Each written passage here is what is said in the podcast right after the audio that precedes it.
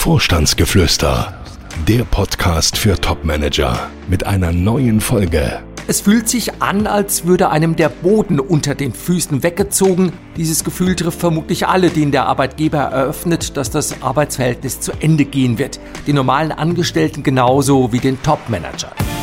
Er ist Coach, erfolgreicher Autor und seit mehr als 20 Jahren berät er Topmanager.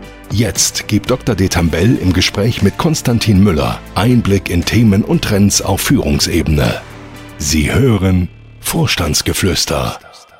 Hallo zu unserer ersten Folge. Ich bin Konstantin Müller und ich freue mich schon auf die Gespräche in diesem Podcast.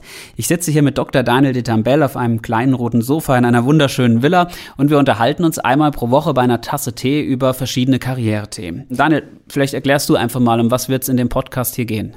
Ich bin seit mehr als 20 Jahren äh, mit der Beratung von Top-Managern beschäftigt, die sich beruflich neu orientieren wollen oder müssen. Das heißt, es geht irgendwie um, ja, es geht um Karriereentwicklung, es geht um Situationen, in denen man raus aus dem einen Job will oder muss und überlegt, wie kommt man an einen neuen Job ran. Das sind so die Themen, die uns die nächsten Wochen beschäftigen werden. Was passiert denn in solchen Situationen, wenn man ähm, den Job wechseln will oder muss?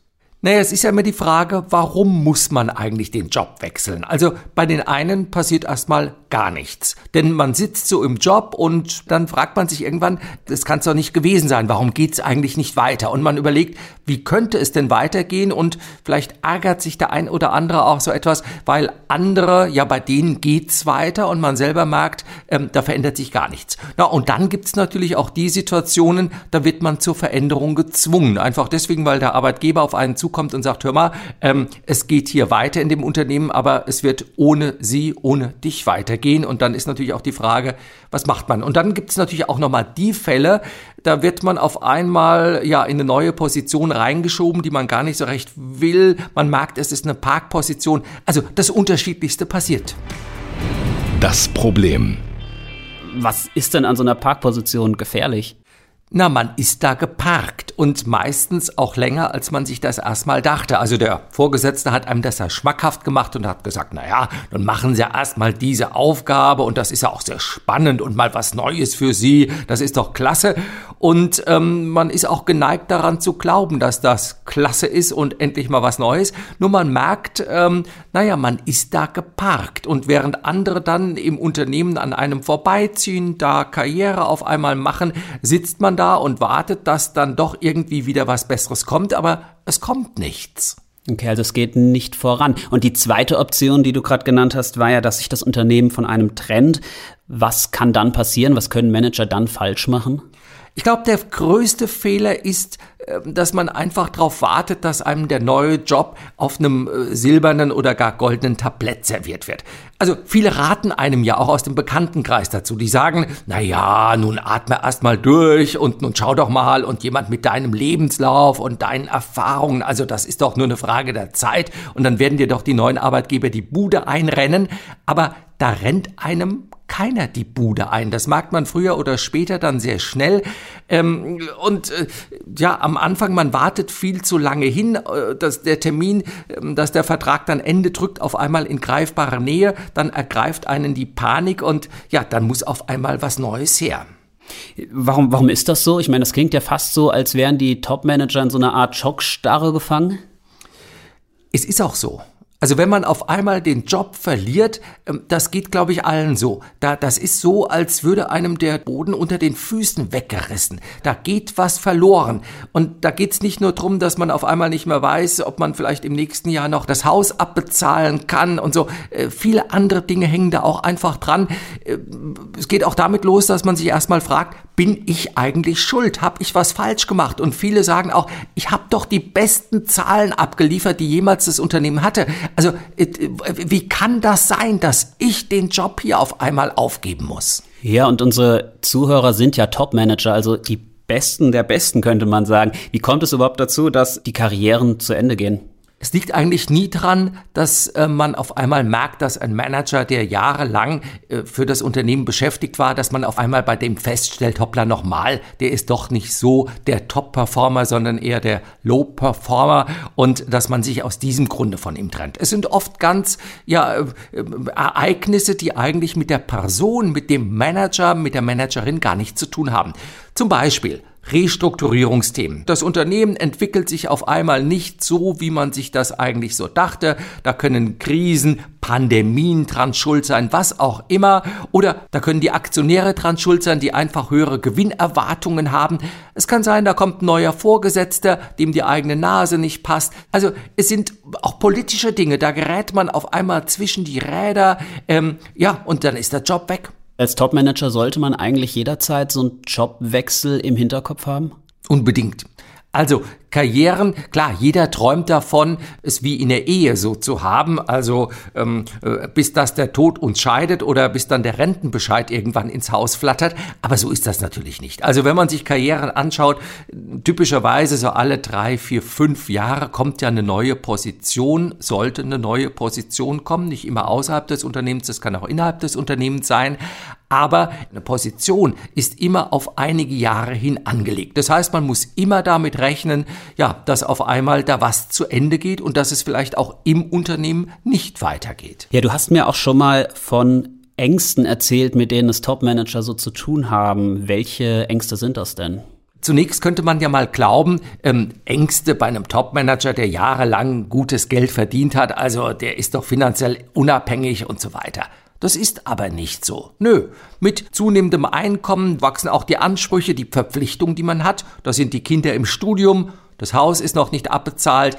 Die Frau hat vielleicht vor ähm, ein paar Jahren, als die Kinder klein waren, die eigene Berufstätigkeit aufgegeben, hat gesagt, na ja, ähm, es geht ja auch so, wir verdienen ja nicht schlecht und so weiter. Es geht weiter mit den Nachbarn. Die schauen auf einmal, wenn man morgens das Haus nicht mehr verlässt und äh, am Abend äh, auch noch da ist und auch am Wochenende auf einmal Zeit hat, da fragt man sich selber, was denken wohl die Nachbarn? Und ja, auch der Freundeskreis, das muss man auch sehen. Der Freundeskreis besteht ja bei den meisten Managern aus den eigenen Kollegen, äh, aus, ähm, ja, auch, auch aus Mitarbeitern und so weiter. Und auf einmal bricht das alles weg. Man fühlt sich so ein bisschen wie ein Aussätziger und ähm, ja, das sind so die Ängste, die man hat und die einen dann auch erstmal lähmen, was Neues zu suchen. Wir wollen jede Woche einen echten Manager vorstellen, der entweder seinen Job verloren hat oder unglücklich ist im aktuellen Job oder vielleicht sogar noch mehr erreichen will. Die wollen wir ganz konkret in den Blick nehmen. Erzähl doch mal. Anonym auf der einen Seite und doch sehr real. Wir wollen zeigen an einer ganz konkreten Person, warum der Job zu Ende ging, warum es dann erstmal schwer war, einen neuen Job zu finden und wie es uns dann am Ende doch gemeinsam gelingen konnte, diesen neuen Job an Land zu ziehen. Ja, und warum ist das eigentlich so schwer, einen neuen Job zu finden? An die Spitze wollen alle.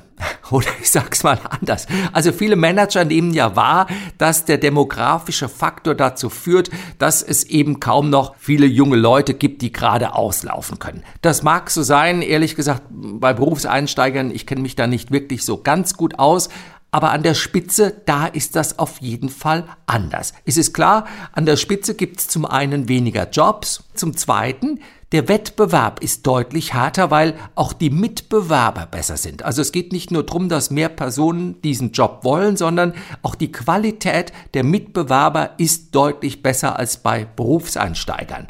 Und es ist auch völlig klar, ähm, man selber glaubt natürlich, das, was ich anzubieten habe, das ist einzigartig und meine Berufserfahrung und ach, meine Eloquenz und ich bin doch auch so wahnsinnig sympathisch, das wird doch ausreichen. Man vergisst aber, dass andere Personen, die mit einem um diese Position konkurrieren, einem sehr ähnlich sind.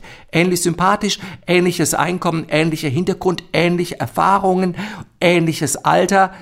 Ja, und jetzt ist die Frage, ähm, wenn sich 10, 20, 30 Personen auf eine Position bewerben, und es sind nicht selten übrigens deutlich mehr, warum sollte man sich dann gerade eben für diese oder jene Person entscheiden? Das ist dann die Frage, der man da ausgesetzt ist.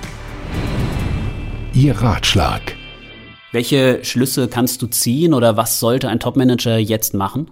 Ich glaube, das Wichtigste ist, wenn man merkt, es geht nicht so recht weiter in der aktuellen Position, Warum auch immer. Also, weil man schon die Alarmglocken läuten hört oder weil man selber einfach nur merkt, man sitzt da seit fünf, sechs, sieben, acht Jahren und es geht wirklich nicht weiter. Dass man nicht einfach, ja, in Passivität verharrt und nicht darauf wartet, dass der Headhunter oder sonst irgendwer einem schon da einen neuen Job besorgen wird. Es ist selten der Zufall, sondern es ist fast immer Systematik. Es ist immer eine vertriebliche Aktivität, die dahinter steckt, dass man wirklich einen neuen Job bekommt. Das ist ja, ich glaube, überall so. Also jeder, der was anzubieten hat, egal ob Selbstständiger oder als Berater, als Interimsmanager, der neues Projekt sucht oder eben auch als angestellter Topmanager. Man bekommt neue Aufträge, neue Arbeitsverträge nicht dadurch, dass man irgendwo in der Kirche eine Kerze anzündet, kann vielleicht auch nicht schaden, aber nein, man bekommt den neuen Job, indem man wirklich sich darum bemüht eigene vertriebliche Aktivitäten startet. Ja, und wie das gelingen kann, das ist ja genau Thema unseres Podcasts und das werden wir uns dann nächste Woche auch genauer anschauen. Apropos nächste Woche, um was geht's da? Es geht um einen Top-Manager, der ja, nachdem er lange Jahre in einem Unternehmen mit circa 8000 Mitarbeitern tätig war, gleich zweimal versuchte, sich selbstständig zu machen und damit zweimal krachend scheiterte und dann nach vier Jahren dann mit über 50 es dann doch wieder geschafft hat, ins operative Management zurückzukehren. Aber das will ich vielleicht schon mal sagen, es war wirklich kein Spaziergang, es war wirklich ein ganz schön hartes Stück Arbeit. Ja, vielen Dank. Ich bin auf jeden Fall schon sehr gespannt, was du mir nächste Woche erzählst. Wenn Sie, liebe Zuhörer, Fragen haben, melden Sie sich bei uns. Ja, und wir hören uns dann nächste Woche wieder. Ja, ich freue mich auch auf nächste Woche. Bis dahin der Wunsch an alle, die uns zuhören, bleiben Sie reich an Erfolgen. Gibt es Fragen, die Dr. Detambell Ihnen beantworten kann?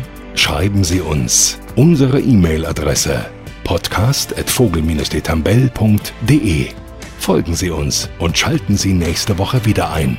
Vorstandsgeflüster